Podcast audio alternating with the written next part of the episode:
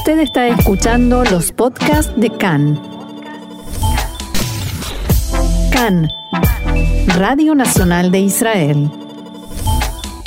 Lunes 28 de diciembre, 13 del mes de Tebet. Estos son nuestros titulares. Comenzó el tercer cierre general para evitar la propagación del COVID-19.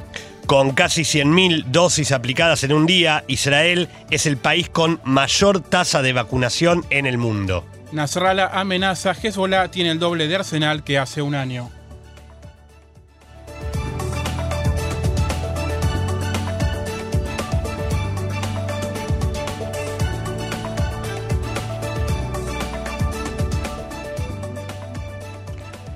Comenzamos entonces, Diego, con la información, como cada día, ya con los datos del coronavirus. El Ministerio de Salud informó que en el día de ayer se registraron 3.498 nuevos casos de infectados con coronavirus. El dato surge de un total de 72.763 pruebas realizadas, lo que representa una tasa del 4,9% de casos positivos. Actualmente, Israel tiene 35.591 pacientes con el virus activo, 590 de ellos se encuentran en estado grave, incluyendo a 144 que requieren de la asistencia de un respirador.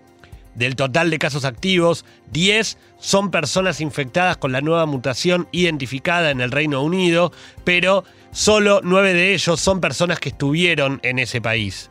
Desde el inicio de la pandemia, 403.530 personas han contraído el virus y 3.226 fallecieron a causa de la enfermedad. Sobre estos datos, vale recalcar que desde el Ministerio de Salud, el director general Jesse Levy estimó que el número de infectados que se encuentran en estado de gravedad podría subir a 200 o 300 más dentro de 10 días y alertó a todas las mutuales de salud sobre esto, indicando que parte del sistema podría llegar a un punto límite. Esos son los, los vaivenes de todo este tema, ¿no? Por un lado, la campaña de vacunación en la cual el gobierno se está demostrando bastante contento, con bastante victorioso. Y por otro lado, el peligro de que los casos siguen aumentando, de que los casos graves pueden seguir aumentando, como decía Levi.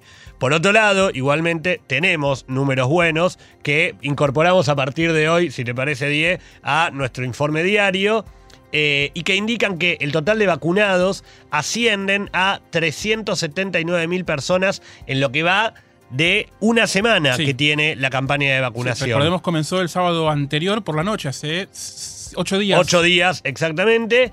Y en el día de ayer Solamente de estas 379.000 se vacunaron 98.900 personas. Casi 100.000. Casi 100.000. El, el, ministro de Salud, Yuli Edelstein, dijo esta mañana que los centros móviles de vacunación operarán pronto en localidades periféricas, que también era un tema que venía preocupando a mucha gente que no está cercana a las, a las principales ciudades o a las ciudades más grandes, y entonces no sabían si bien estaban tal vez en grupos de riesgo, no sabían a dónde iban a tener que ir a vacunarse. Eh, dijo Edelstein también, Israel es el primer país del mundo que hace posible la vacunación con la máxima accesibilidad para el público.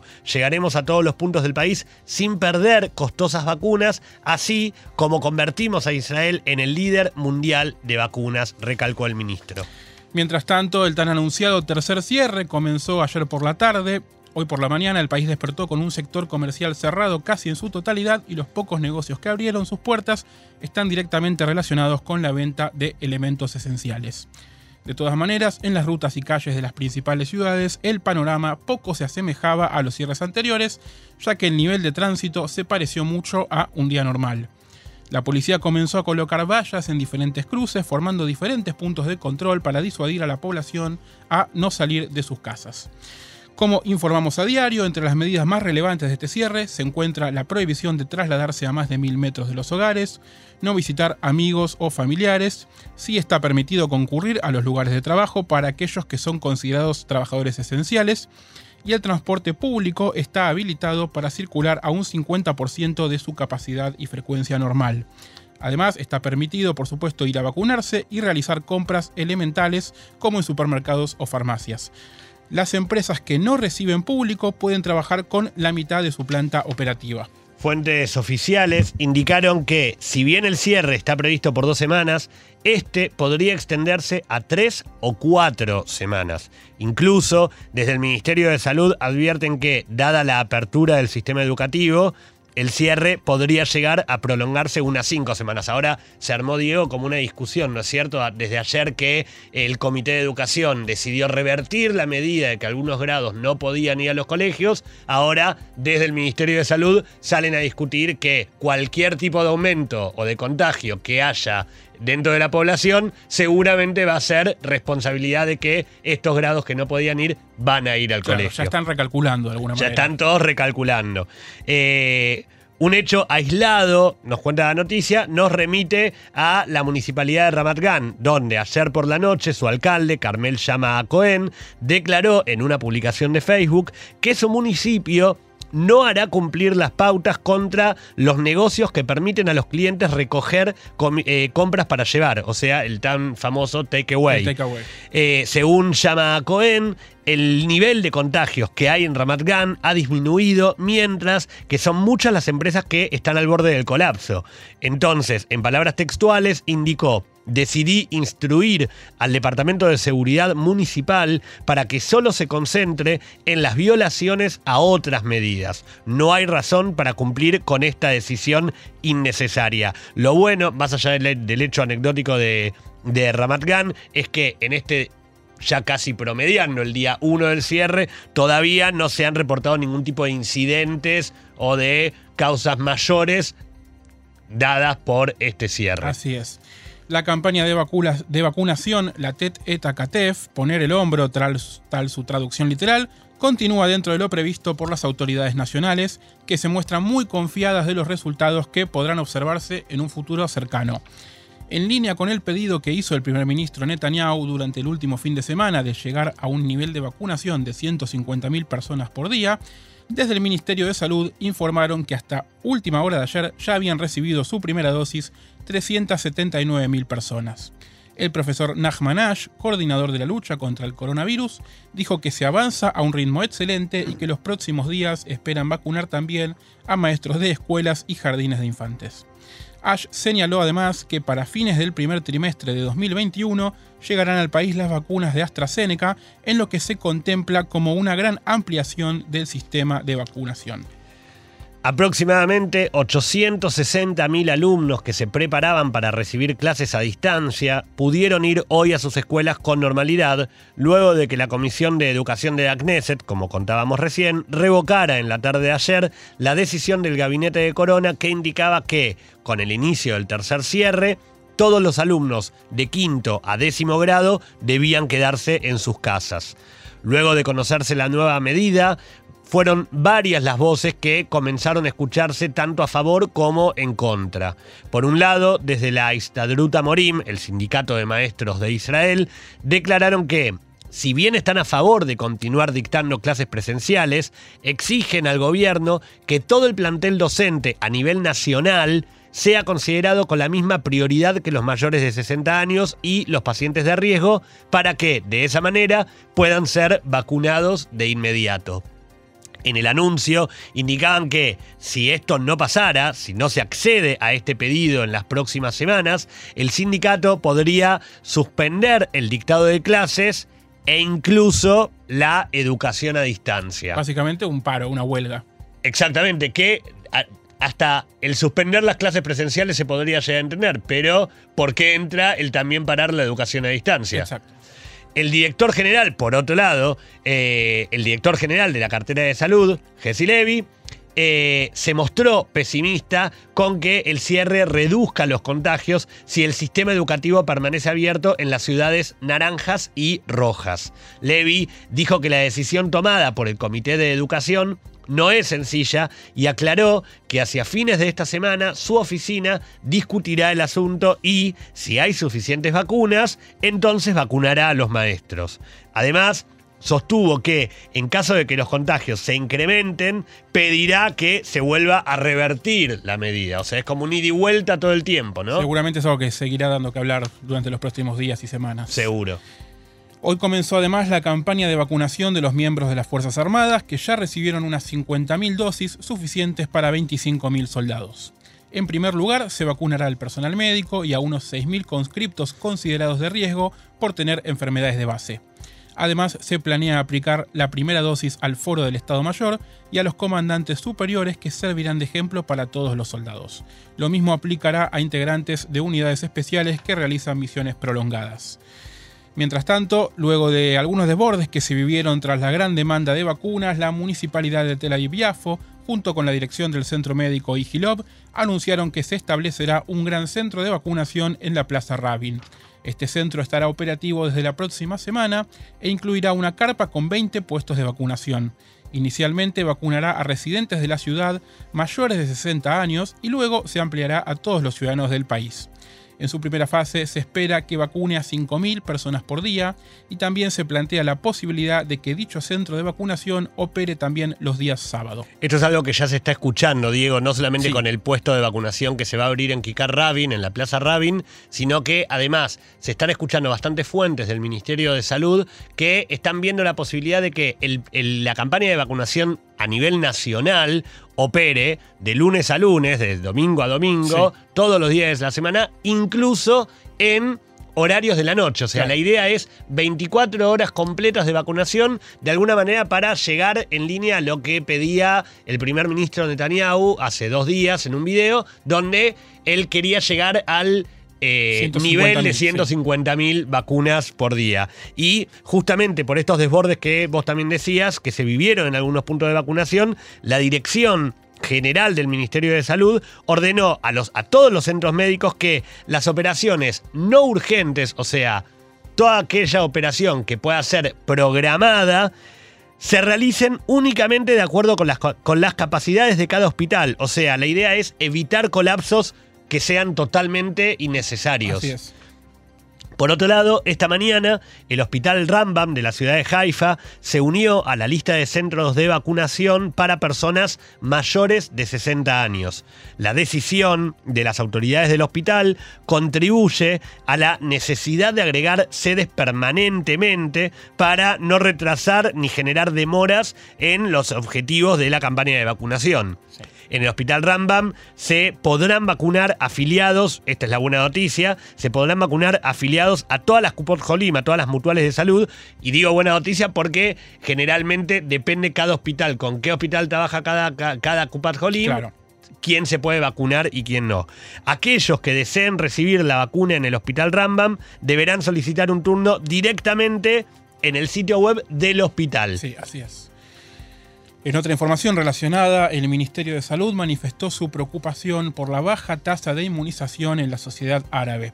Las clínicas del sector están vacías y el temor, según informaron, es que los árabes israelíes se vean afectados por falsos rumores sobre las vacunas y no quieran ir a vacunarse. Por esta razón se decidió triplicar el presupuesto de información e incluso recurrirán a la ayuda de líderes de opinión para convencer a la población árabe israelí acerca de la importancia de recibir la vacuna. En los Estados Unidos, por otra parte, el rabino Salman Teitelbaum de la dinastía hasídica Sadmar dio positivo en una prueba de COVID-19. Teitelbaum, de 69 años, sufre solamente de síntomas leves, según se ha reportado. Su propio hermano y líder de una facción rival de la comunidad Sadmar, el rabino Aaron Teitelbaum, había dado positivo por COVID-19 en marzo.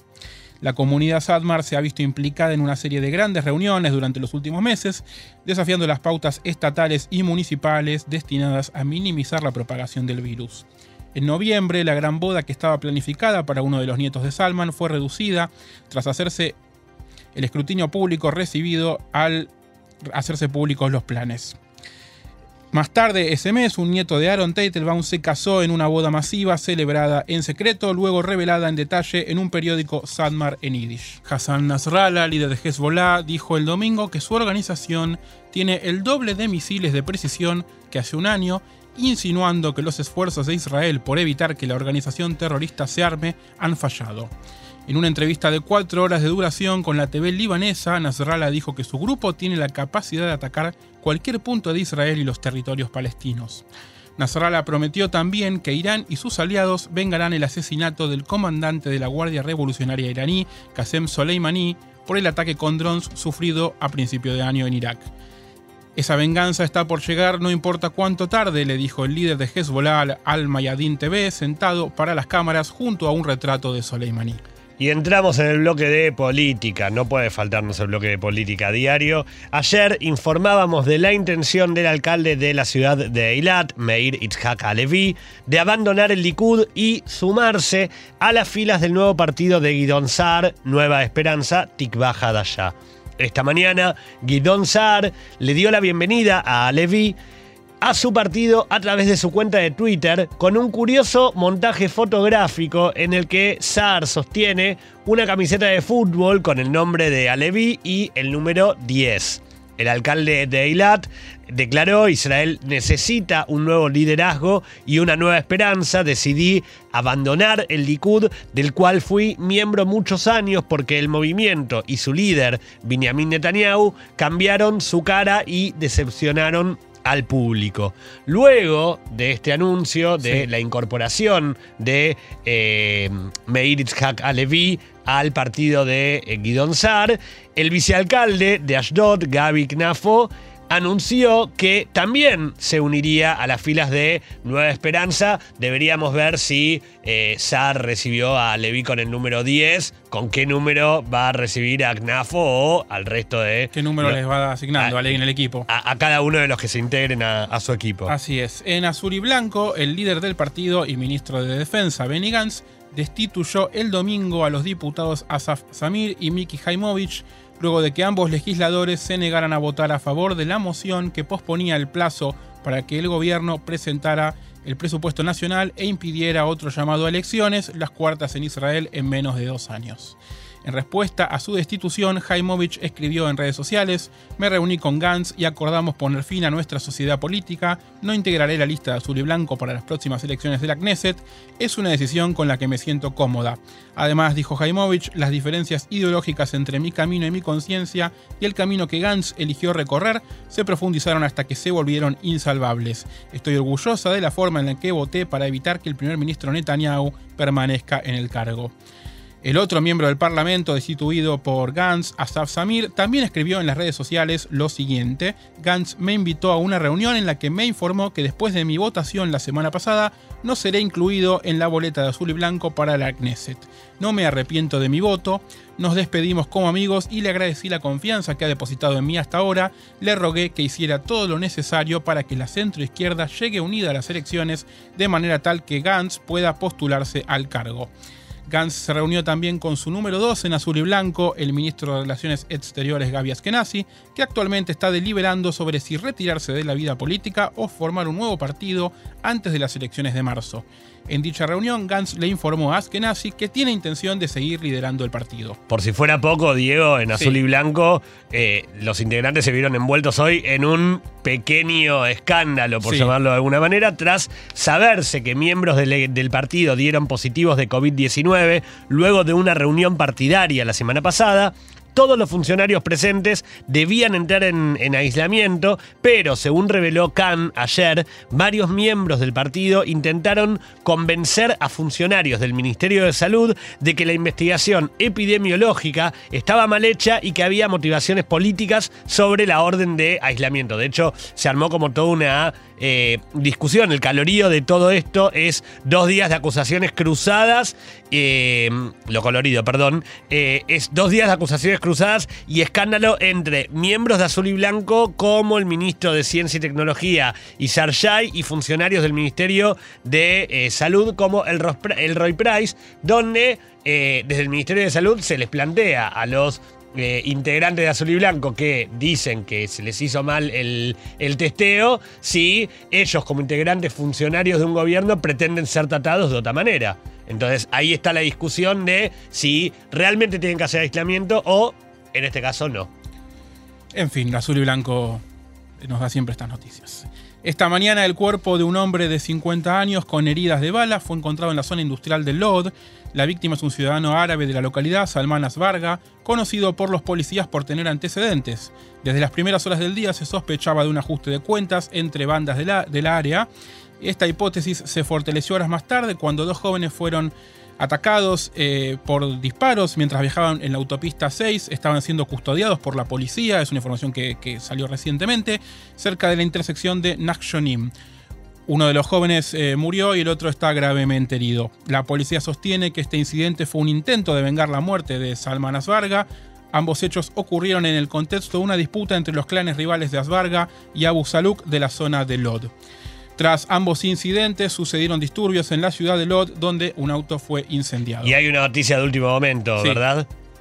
Sí, Uno, uno de los eh, uno de los jóvenes falleció eh, y se está investigando eh, el- el- lo- las causas de, de- de- de la disputa, que es aparentemente una disputa que se viene dando desde hace unas de unos cuantos años en la ciudad de Lot entre dos clanes, dos familias de árabes israelíes. Otra información nos dice que la, policía difundió esta mañana un video en donde se ve cómo oficiales de Yamán, la unidad antiterrorismo de esa fuerza, encontró y arrestó al sospechoso por el asesinato de Esther Jorgen. El arresto sucedió el jueves en la casa del sospechoso en la aldea palestina de Tura, cerca de Jenin. Esther Jorgen, recordemos, de 52 años, fue asesinada la semana pasada en el bosque de Reyán, cerca de su casa en el asentamiento de Tel Menashe, mientras salía a correr. El sospechoso de 40 años participó durante el fin de semana de la reconstrucción del crimen y describió frente al Shin Bet y a las cámaras de la policía cómo arrojó la piedra que habría asesinado a Jorgen. El Shin Bet todavía está investigando los motivos del sospechoso y las circunstancias que llevaron al asesinato, mientras que la unidad de policía local todavía intenta localizar a los ayudantes y cómplices del crimen.